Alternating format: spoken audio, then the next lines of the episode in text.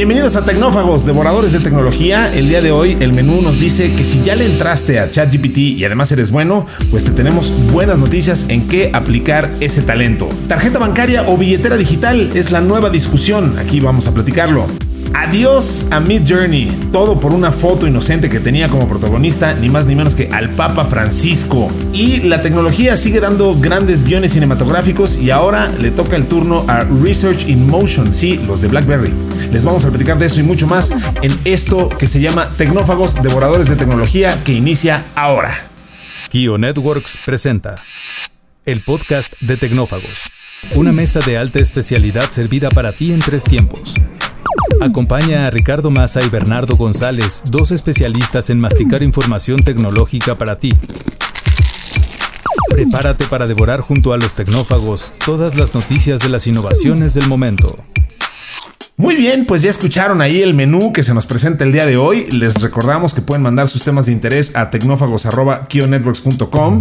También pueden eh, platicar con nosotros en nuestro grupo de Telegram. Ahí buscan Tecnófagos y ahí andamos platicando estos dos servidores de ustedes. Uno de ellos soy yo, Ricardo Massa, y el otro es el tecnófago que todo lo sabe eh, gracias a su amplio conocimiento en tecnologías humanas y de galaxias circunvecinas. Mi querido Bernie González, ¿cómo estás? Muy bien, Rick, muy contento nuevamente de que estemos aquí grabando otro episodio más de Tecnófagos. Así es de que empecemos con estos temas que se ven súper apetitosos. Sí que lo son, sí que lo son. La entrada de hoy. Una fresca selección con las noticias del momento. Pues bueno, vamos a platicar sobre ChatGPT, mi querido Bernie, que bueno, pues obviamente ahora con el lanzamiento de GPT-4 y, bueno, pues en general todo el mundo ya está hablando de tecnología eh, aplicada en inteligencia artificial. Todo el mundo está preocupándose si esto lo va a desplazar en el mercado laboral, eh, qué debo de saber sobre ella. Tú y yo hemos tenido oportunidad de, dar eh, pláticas sobre esto en ambientes muy especializados como en un bufete de abogados en un despacho de abogados muy prestigioso. Eh, saludos a nuestros amigos de González Calvillo, por cierto. Y bueno, pues en todos lados hay, hay este tipo de preocupación, ¿no? De, qué significa la inteligencia artificial predictiva y de las otras para mí, para mi profesión. Y bueno, pues ah, obviamente esto está abriendo un mercado laboral bien interesante. Este reporte que vimos en Bloomberg habla de los nuevos puestos de trabajo que involucran el uso de herramientas como ChatGPT que están pagando más de 335 mil dólares para muchos de esos trabajos ni siquiera están requiriendo estrictamente un título de ingeniería informática, o sea, vaya, ni siquiera necesita ser un experto en, programación en algunos de estos casos, o sea, eh, varias de las personas contratadas para estos roles son graduados en humanidades y se les conoce como ingenieros rápidos, es decir, personas que pasan el día persuadiendo a la inteligencia artificial para que produzca mejores resultados y ayude a las empresas a capacitar a su fuerza laboral para aprovechar las herramientas. Em, en esencia, Bernie, creo que lo que estamos viendo es una gran demanda de gente que sepa hacerle los prompts, digamos, las, las preguntas correctas, guiar a la inteligencia artificial, entrenar al algoritmo para, para obtener lo que, lo que realmente quieres. Yo, yo, yo tuve oportunidad ya de ver esto en, acción. Nosotros, eh, como muchos de ustedes saben, eh, tanto Bernie como yo, en nuestro, nuestra otra identidad, este, trabajamos en, en Kio, en empresa de tecnología, y ahí lanzamos una campaña publicitaria. Yo, yo en el área de, marketing, lanzamos una campaña publicitaria eh, que tiene como protagonista a Usain Bolt, el, velocista, y esa campaña fue desarrollada por una agencia creativa, Pico AdWorks, que eh, utilizó completamente inteligencia artificial para el desarrollo de las imágenes, para el desarrollo de los copies. Básicamente es una campaña hecha 100% en inteligencia artificial. Y una cosa que pude observar, mi querido Bernie, y que me tiene muy interesado, es justo eso, que la parte interesante, complicada, eh, en donde está el reto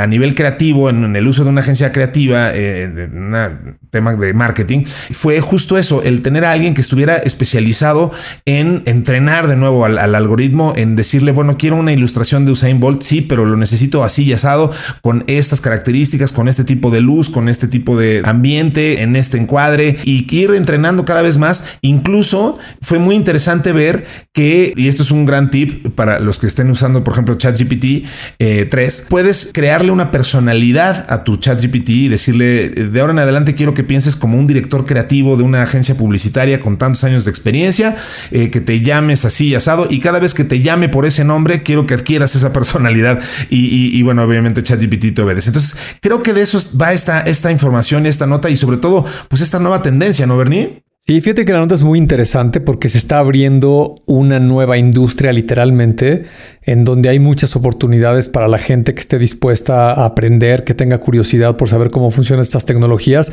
Y paradójicamente es muy fácil, ¿no? Este, antes cuando hablábamos de inteligencia artificial eran modelos matemáticos, estadísticos, cosas muy complicadas, eh, incluso más matemáticos que ingenieros en sistemas, con, una formación pues, de gran expertise y, también, ¿por qué no decirlo hasta cierto punto aburrido? Porque solamente manejas números, eh, vectores, matrices y un montón de estadísticas y matemáticas bastante complicadas, ¿no?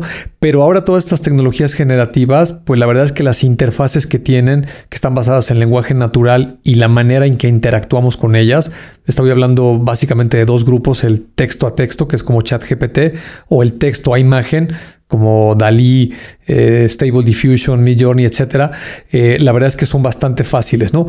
Y el mercado está efectivamente demandando mucho estos eh, puestos o estas habilidades en las personas. Fíjate que a mí, se me ocurre que está sucediendo algo, haciendo una analogía con lo que pasó hace dos, tres años con los NFTs, en el, en el caso de, de, blockchain y las criptomonedas, ¿no? se empezaron a generar no solamente las personas que lo sabían manejar, sino que construyen marketplaces en donde se pueden comercializar estos contenidos, ¿no? Y acá, eh, además de, comercializar los contenidos per se, está sucediendo esto que comentas justo con el ejemplo de la campaña publicitaria de, de Kio, en donde los prompts cobran una relevancia muy importante y justo ese es el punto central de la nota que comentaste, ¿no? Estos salarios que, digamos, los, los, más bajos para ponerlos en pesos mexicanos y que los amigos que nos escuchan tengan una idea, pues pueden hablar de, de 80, 100 mil pesos al mes, más o menos lo, que se percibiría, hasta unos 300 o hasta 400 mil pesos al mes, que pues son sueldos bastante elevados, nada despreciables para alguien que tiene estas habilidades, ¿no? Y en estos marketplaces, por mencionar algunos, el, el más famoso de ellos es Este, la palabra prompt y luego la palabra base en inglés. Eh, es el equivalente al OpenSea que, alguna vez reseñamos aquí con los NFTs, pero hay otros, ¿no? Está OpenArt.ai, está Prompt Hero, este Lexica.art más especializado en imágenes y en, y en ellos lo que la gente está vendiendo, fíjate que hice un análisis de particularmente con Prompt Base, me, me di de alta y vi cómo funcionaba más o menos estas cuestiones. Con, con lo que trabaja ahí es con ChatGPT, eh, las tres versiones que conocemos el, que se liberó el 30 de noviembre del año pasado, que es el 3.0, después el 3.5 Turbo, que se liberó a finales de, enero, y, y, el último que se liberó el mes pasado en marzo, que es el 4.0, ¿no? Con cualquiera de esos tres puedes trabajar. También puedes trabajar con imágenes generadas con Dalí, con Midjourney y con Stable Diffusion. Y eh, te maneja precios para vender o comprar prompts que van entre el dólar 99 centavos y los 29 dólares con 99 centavos, ¿no? Entonces, digamos que entre unos 40 pesos a unos 600 pesos es más o menos el rango en el que se pueden vender estos prompts que la gente está creando justo como dijiste el ejemplo de la campaña publicitaria, ¿no? Es alguien que dice, oye, si tú quieres generar imágenes, eh, no sé, voy a pensar eh, que, tengan un estilo cubista, eh, pero que sea algo en 3D, medio de estilo animación, etcétera, te va a dar todas las especificaciones técnicas que le tienes que poner al prompt para que tú puedas generar esos contenidos y ya nada más tú le sustituyes pues el sujeto que quieres en ese momento, ¿no? Si es un niño, un viejito, un animal o lo que, lo que estés pensando y ya puedes tú jugar con ese prompt, ¿no? Hay muchísimas categorías, por, por mencionar algunas rápidamente, está publicidad, código, negocios, coaching, moda, finanzas, reparaciones, comida, entretenimiento, chistes, salud, idiomas, música, mercadotecnia, viajes, educación, deportes, traducciones, en fin, lo que se te ocurra de categorías para generar estos prompts, ahí los vas a encontrar y eh, la gente que se esté metiendo y le agarre bien la onda cómo funciona esto, pues puede tener un ingreso adicional de, dinero, ¿no? Muy importante ingreso, porque mira, eh, dice eh, Mark Standen, que dirige el negocio de dotación de personal para inteligencia artificial, aprendizaje automático y automatización en Hayes, en el Reino Unido, dice que probablemente sea el mercado de TI de más rápido movimiento en el que he trabajado durante 25 años. Los salarios comienzan en 40 mil libras esterlinas, que son unos 889 mil pesos, pero hay candidatos en su base de datos que buscan entre 200 mil, o sea, 4 millones de pesos, y 300 mil libras esterlinas al año, o sea, más de 6 millones de pesos. Los ingenieros expertos pueden establecer su precio. Em, además del mundo de la tecnología, las empresas del mundo financiero, legal y de seguros están experimentando con herramientas de, inteligencia artificial, lo que también está impulsando la demanda. Bueno, pues lo, mencionabas, ¿no? O sea, justo eh, creo que todas las industrias están, y los que saben lo que tienen que hacer, están experimentando y ver qué puedo obtener de estas nuevas herramientas de inteligencia artificial, lanzando un par de iniciativas, probando las aguas, y pues justo ahí hace falta alguien que sepa cómo manejar la herramienta. Este, y pues mientras más especializado seas, más vas a poderle sacar jugo a este, a este tipo de, de inteligencia artificial, este tipo de herramientas que sin duda pues están revolucionando el mundo laboral a una velocidad estratosférica. Y así es. El plato fuerte, cocinado a fuego lento durante la semana. Cambiando de tema, mi querido Bernie, hablemos también de, eh, de las billeteras digitales. Eh, a, ver, estamos viendo otro fenómeno ocurrir también frente a nuestros ojos, que es la consolidación de las, de las billeteras digitales. ¿Qué, están haciendo los, los bancos, los bancos tradicionales, digamos, ante, ante este fenómeno? Porque tenemos billeteras digitales, eh, por billeteras digitales hablamos de servicios como Apple Pay, que, están creciendo en popularidad. Y, bueno, pues eh, obviamente los bancos, de nuevo, llamémoslos tradicionales, por decir de alguna forma, están perdiendo terreno ante estas empresas tecnológicas que quieren pues, ganar participación de mercado en, los pagos de los consumidores. Em, y, bueno, frente a la inflación, el aumento de las tasas de interés y la desaceleración del crecimiento económico, existe más competencia que nunca por el efectivo de los consumidores, incluso por la forma en que se realizan sus compras. Varios de los grandes bancos se están uniendo para crear su propia billetera digital en un intento por competir con Apple Pay y PayPal, según un informe reciente de The Wall Street Journal. Em, pues estamos viendo esta, esta nueva bancarización y, y estas nuevas transaccionalidad. Tú, tú nos has hablado muchas veces de, lo que has podido observar en, viajes en China, por ejemplo, y lo que eh, ocurre con el fenómeno de WeChat, eh, que básicamente pues, ha desplazado ya el, fenómeno del uso del efectivo por una, una, banca digital, una transaccionalidad totalmente digitalizada. Eh, eso, pues, es hacia, donde estamos teniendo y evidentemente, pues esto representa una oportunidad de negocio gigantesca para, para el que se sepa poner las pilas. Y pues justo lo que entiendo de esto es que el banco tradicional dice, pues yo no me quiero perder de, ese negocio que tradicionalmente eh, pues es en donde han, han tenido mucho que decir, ¿no? Sí, absolutamente. Fíjate que es un tema donde las compañías de tecnología eh, han, rebasado a los bancos. Digo, es algo que comenzó a suceder hace 20 años cuando eh, empezó el, Internet a, consolidarse con interfaces gráficas, cuando aparecieron, por supuesto, los smartphones y, que la penetración creció muchísimo en el Internet. Y básicamente es por una variable que en esta industria se le llama fricción, ¿no? ¿Qué, qué tan difícil o fácil es que tú puedas realizar una transacción. Y también no solo la propia transacción, sino lo que implica después eh, tener que lidiar con la institución que en el caso que te dé una tarjeta de crédito o de débito estés descargando tus fondos a lo largo de todos los diferentes casos de uso, ¿no? No, no solamente cuando estás pagando cosas en, digamos, normal, sino a veces hay fraudes o, este, o a veces hay cargos indebidos o a veces te equivocaste con alguna cuestión o lo querías a meses sin intereses y no te lo aplicaron. En fin, todo ese tipo de cuestiones me parece que cuando lo ves de manera global, eh, sí los bancos están todavía con una clara desventaja, ¿no? Son instituciones que tienen pues muchos años, este, algunos de ellos eh, rebasan este, los 100, 150 años de, haberse creado, eh, están regulados, son empresas muy grandes, eh, complejas y, también de alguna manera burocráticas, que eso siempre le pasa a cualquier negocio cuando crece demasiado. Y estas startups, pues en su momento eh, los han rebasado literalmente por la derecha, ¿no?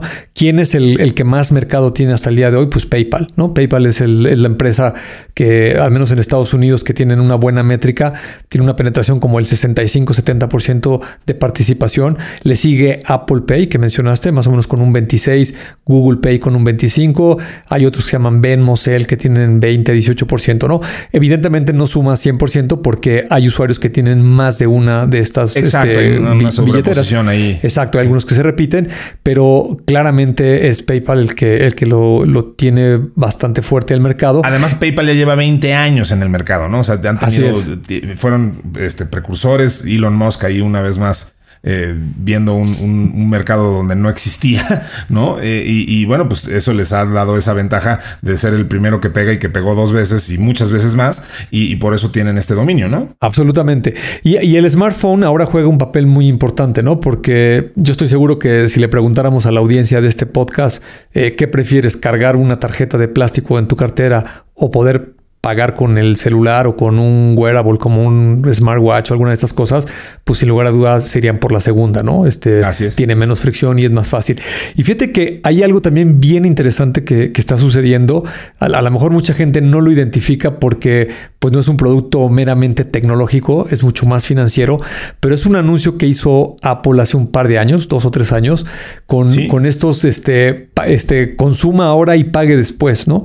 Y, y lo que está haciendo es que sacó una tarjeta de crédito, porque ese es el, nombre del instrumento, y le permite a las personas hacer compras y dividirlo en pagos, ¿no? En estos pagos chiquitos famosos. Así es. Dentro de Apple hay una división que se llama Apple Finance, Financing LLC. Es la, la división meramente financiera que se encarga de manejar este instrumento. Seguramente Apple lo puede hacer porque es una empresa que tiene un gran flujo de efectivo positivo en, sus arcas y, me parece que es una, una buena opción eh, para los usuarios, la gente que consume productos de la marca, que puede sacar una tarjeta de crédito y puede utilizar el financiamiento que le está ofreciendo esta empresa que pues estrictamente no es un banco, ¿no? Y, hemos visto, por ejemplo, en nuestro país es, también es relativamente común, ¿no? Digo, ya han sacado sus licencias de banco, pero vimos cómo eh, tiendas de cadenas comerciales de electrodomésticos que van a un segmento más bajo, este, pues sacaron sus, sus propios este, instrumentos financieros y luego los convirtieron en banco. También algunas cadenas grandes de autoservicios han hecho lo mismo en el mundo y pues se va a poner bastante interesante, ¿no? Algo que yo no sabía es esta alianza que mencionaste de los bancos, se llama PACE, este se escribe P-A-Z-E, eh, y está conformada por, eh, son puros bancos americanos, está Bank of America, Chase, Wells Fargo, PNC, US Bank, eh, Capital One, etc.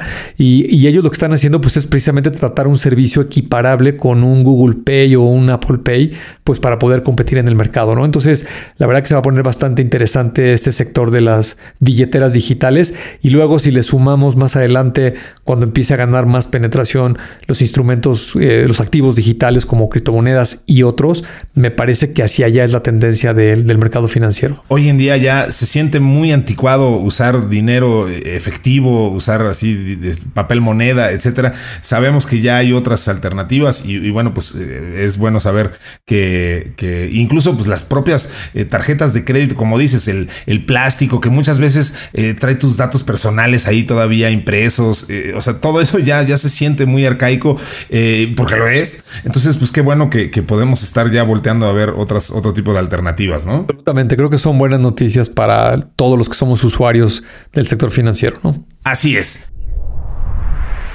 Pasando a otras noticias, Bernie, esta es eh, una de las razones por las que no podemos tener cosas lindas, eh, es porque luego, luego la gente abusa. Este, estoy hablando de que Mid Journey, que lo mencionaste hace rato como un generador eh, importantísimo de, imágenes, digamos, de, texto e imagen, de inteligencia artificial, acaba de anunciar que suspende definitivamente las pruebas gratuitas que podías hacer con, su plataforma. ¿no? Había un, un modelo en el que te regalaban, me parece que hasta 25 imágenes que podías hacer ahí para que probaras el motor, entendieras bien cómo funcionaba esto. Además, pues Mid Journey me parece uno de los más poderosos generadores de, imagen.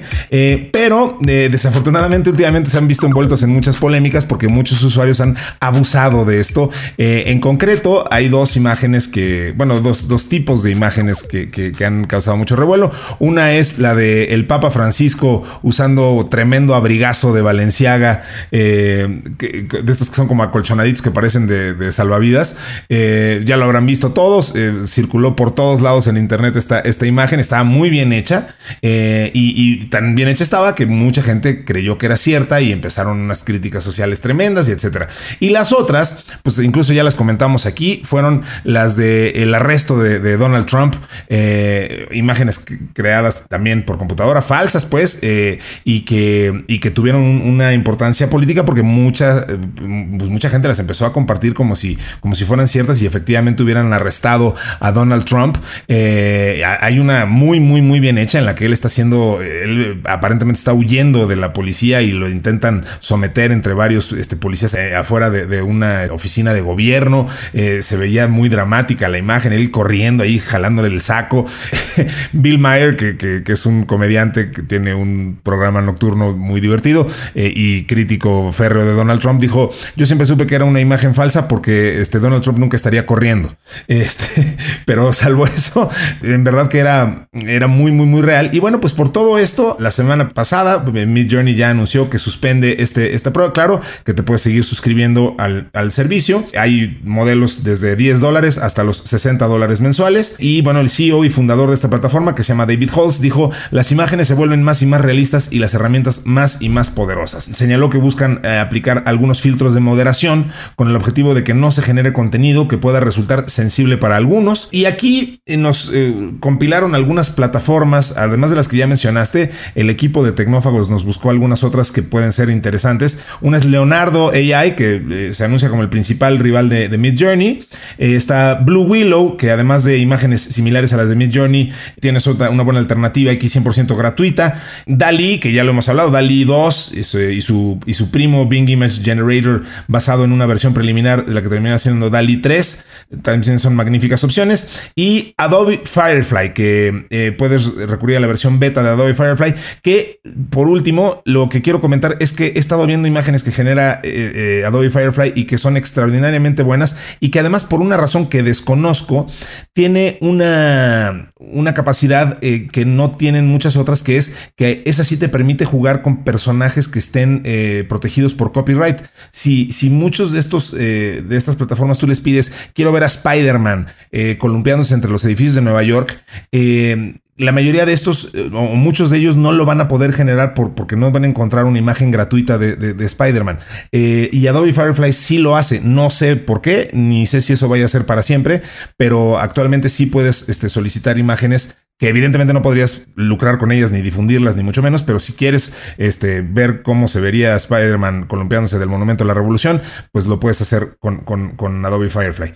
Em, entonces, pues ahí un poco el contexto de lo que tenemos hoy en día con, con estos eh, text to images, Bernie. Y fíjate que muy interesante. Me, parece que es más amarillista la nota y sensacionalista que este que el cierran Mid Journey. Digo, ni, siquiera lo cerraron, simplemente quitaron el, free trial. La, modalidad gratuita, ¿no? Y si lo ves detenidamente si es que se infringió eh, los derechos o la imagen de un personaje público como el Papa por lo que puede representar, etcétera, pues simplemente va a tener que eh, poner más cuidado a la moderación. Pero esto es un tema que ha existido este, toda la vida, ¿no? Digo, el, ser humano, eh, por, eso somos así los humanos, ¿no? Tenemos esta capacidad creativa, inventiva de distorsionar la realidad eh, y, se ha hecho desde que existe la pintura, desde que se inventó la cámara fotográfica, no se diga el cine, ¿no? El, cine no sería lo que es este, si todo fuera nada más la realidad, ¿no?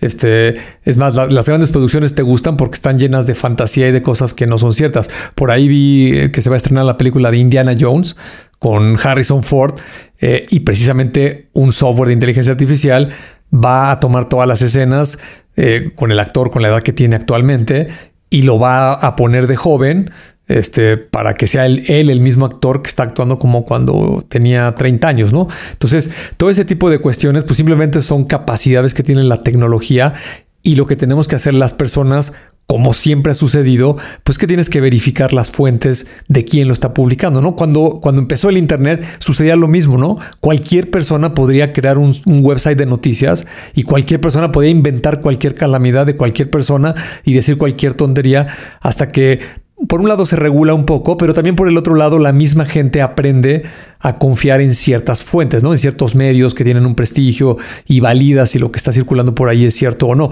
Hablando de política, este, digo, todos los días, todo lo que nos llega a nosotros, a, los WhatsApps, este, y, por todos lados, este, sabes discernir entre qué es fake o, cuando algo no te suena y vas y validas la fuente. Tienes que. ¿Por qué? Pues porque todos los días se inventa cualquier cantidad de tonterías y de mentiras, ¿no? Entonces, creo, creo que aquí falta un largo trecho por recorrer. Simplemente la tecnología ofrece nuevas capacidades y también la propia tecnología nos va a ofrecer mecanismos más sofisticados para validarlo, ¿no? De ahí la propuesta del mismo Sam Altman, que comentamos aquí una nota hace un par de programas, de WorldCoin, ¿no? WorldCoin es una propuesta de él para validar que un contenido efectivamente es generado por la persona Que, lo está haciendo. No o sea si efectivamente el Papa, por la razón que quiera, se deja poner este, una chamarra de esta marca. De Valenciaga. sí, sí, Valenciaga es la chamarra colchonadita por, por lo que sea. Y, si es cierto, pues va a haber un mecanismo que o el Vaticano o él mismo este, firme la fotografía o, lo emita el sitio oficial del Vaticano, etcétera,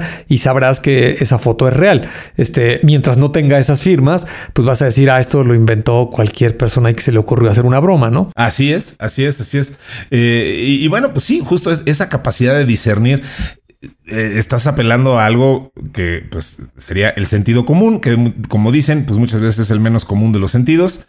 Eh, y, desafortunadamente, pues por eso digo que luego no nos dejan tener cosas lindas. O sea, y por eso eh, tenemos que acabar regulando mercados y, cosas así, porque simplemente, pues siempre empieza a haber historias ahí medio escandalosas de, abusos por un lado y de gente que se cree ese tipo de mensajes por otro, ¿no? Entonces, pues bueno, vamos a ver. La tecnología siempre va por delante de la regulación, ¿no? primero aparece la tecnología, primero aparecen las capacidades y cuando ves lo bueno y lo malo que se puede hacer, pues la gente aprende en la sociedad a regularlo, a tomarlo con medida y avanzamos a la siguiente etapa, ¿no?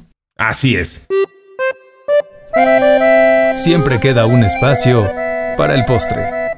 Pues mi querido Bernie, vamos a hablar rapidísimo sobre el postre del día de hoy que es eh, la película de Blackberry, eh, que bueno, IFC Films presentó una producción que cuenta la historia de la empresa canadiense Research in Motion, también en algún momento conocida como RIM nada más. La película llegaría a las grandes pantallas en mayo y según la productora y distribuidora, la película narra el ascenso meteórico y el final catastrófico del primer smartphone. El Renato también intenta reflejar la competencia en la industria tecnológica. Eh, bueno, en fin, o sea, digo, ya sabemos que, BlackBerry tuvo una historia de, innovación. O sea, digo, tuvieron el. Eh, crearon el primer smartphone, eh, debatiblemente el primer smartphone, un teclado QWERTY, en fin, lo que significó para ellos la llegada del iPhone. Este, y, y cómo en algún momento pudieron competir tete a tete con, ellos y cómo perdieron terriblemente esa, e, eventualmente esa, esa batalla. Estaba viendo un dato interesante. E, en algún momento, en septiembre del 2011, había alrededor de 85 millones de usuarios de BlackBerry en el mundo.